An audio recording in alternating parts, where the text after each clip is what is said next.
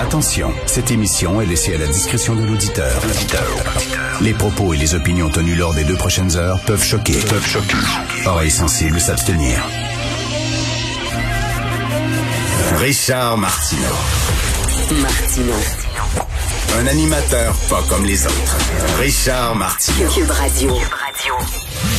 Bon jeudi tout le monde, merci d'écouter Cube Radio. J'ai vu ce matin, juste avant d'entrer en onde, une citation extrêmement intéressante que un ami Facebook, Guillaume Marois, euh, a mis sur sa page Facebook ce matin. Guillaume Marois, c'est un, chercheur, c'est un gars qui est en postdoc, c'est un scientifique et il a mis une citation de Isaac Asimov. Je sais pas si vous connaissez Isaac Asimov, c'est un auteur là, de, de livres de science-fiction très important. Je suis pas un super fan de livres de science-fiction. J'en lis pas beaucoup, mais j'en ai lu deux euh, que j'aime beaucoup. J'en ai lu plusieurs, mais il y en a deux que j'aime vraiment beaucoup. C'est Demain les chiens de Clifford Decimac, qui est un des 20 livres que j'apporterai sur une île déserte. Demain les chiens, qui est fantastique. Et Fondation. Fondation, qui est une série de livres de science-fiction de Isaac Asimov, qui se passe dans l'avenir, où des mathématiciens peuvent prédire l'avenir. D'ailleurs, il y a une série qui a été faite pour la télévision, qui va sortir bientôt. Bref, euh, ce détour-là pour vous parler d'Isaac Asimov, donc auteur de science-fiction qui a, qui a, qui a dit des choses très intéressantes. Et Guillaume Marois met cette citation que je veux vous lire d'Isaac Asimov parce que c'est parfait pour les woke. Les jeunes militants woke devraient méditer cette citation d'Isaac Asimov. Alors, je vous l'ai dit. Comment peux-tu faire mal à quelqu'un avec un livre? D'accord, si tu lui tapes sur la tête avec un livre, mais pas autrement. Les idées ne peuvent pas faire de mal, même les idées fausses, même les idées idiotes et haineuses.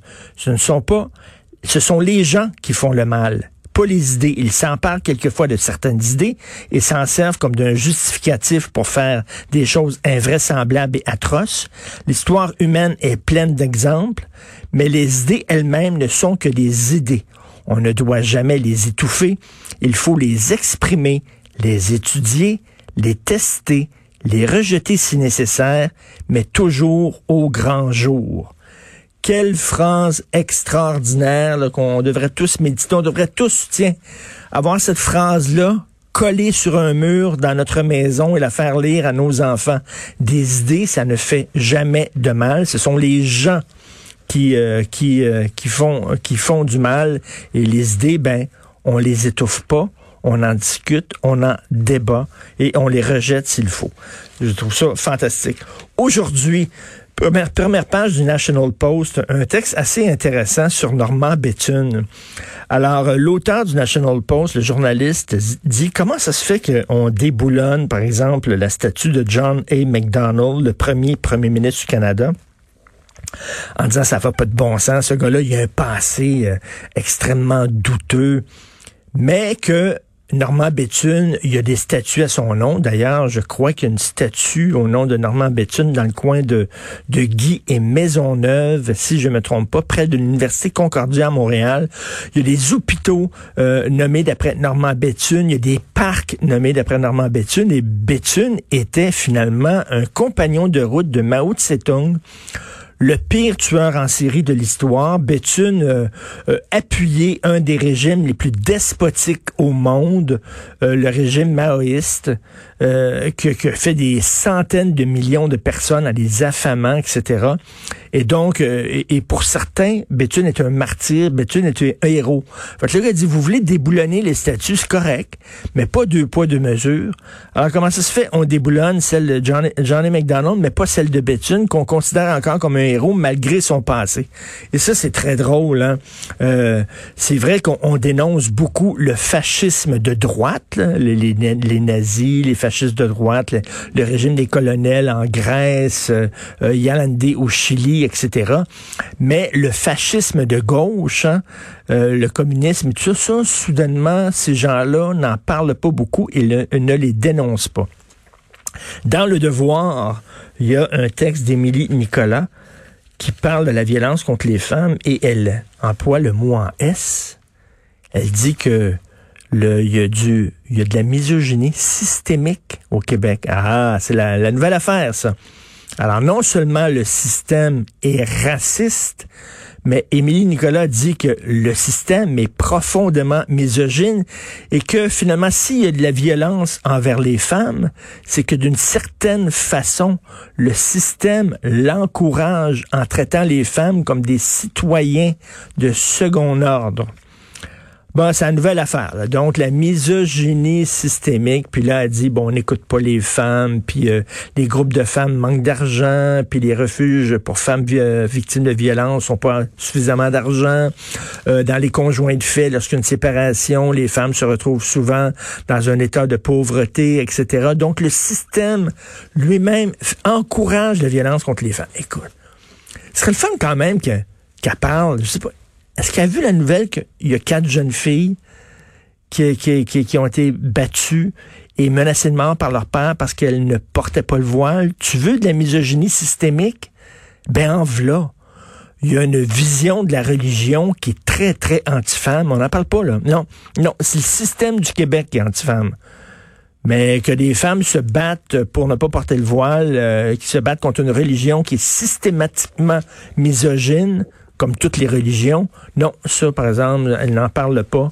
Elle euh, garde le silence là-dessus. Bizarre, deux poids, deux mesures. Donc, ça fait un an aujourd'hui. Euh, moi, je pense que on s'en sort. Là. Je suis assez optimiste. Vous, est-ce que vous êtes optimiste? Je suis assez optimiste. C'est certain que c'est pas fini, mais c'est quand même le début de la fin. On dit là qu'à Montréal, par exemple, dès septembre, ça devrait se terminer. Puis d'après moi, si les choses se passent rondement et la vaccination se passe rondement, parce qu'une fois que les gens de 60 ans et plus sont vaccinés, on s'entend-tu que c'est eux autres qui sont les plus vulnérables? Regardez aujourd'hui.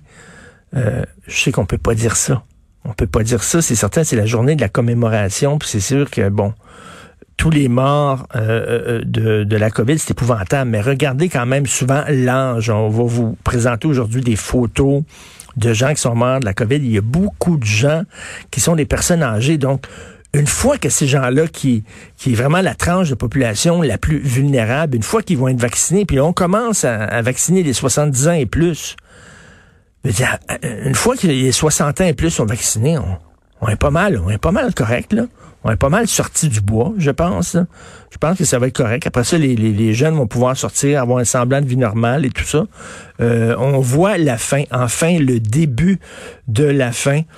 Euh, et aujourd'hui, je vous euh, conseille fortement de lire le texte de Joseph Facal qui parle en fait des petits lapins sans les nommer. Mais il dit peut-être qu'on a trop protégé nos enfants, mais hein. Et il dit, un de ses amis dit qu'au lieu de préparer les jeunes pour la route, on prépare la route pour eux. Par exemple, un examen difficile, on va le rendre plus facile. Un livre dérange, on va l'enlever des rayons de la bibliothèque. Un débat incommode, le professeur va s'excuser. Un jeune exprime son ressenti, sa fragilité, il faut s'incliner ajuster son environnement, ne pas le braquer et surtout pas lui dire Hey, ça va faire debout puis marche. Alors on dit on est tous là à se mettre à genoux, puis dès qu'un jeune dit quelque chose, ah mon Dieu, du haut de sa grande connaissance, c'est plutôt que leur dire ben regarde, la vie est dure. Tu vas être confronté des fois à des idées qui vont te secouer. Tu vas être confronté à des gens qui penseront pas comme toi. Relève tes manches marche, arrête de brailler, puis te tourner, te tourner, te rouler en boule dans un coin comme un petit lapin. C'est ça la vie. On fait pas ça. On les flatte dans le sens du poil et ça donne quoi? Ben, ça donne souvent des gens hyper sensibles qui braillent à rien. Vous écoutez Martineau.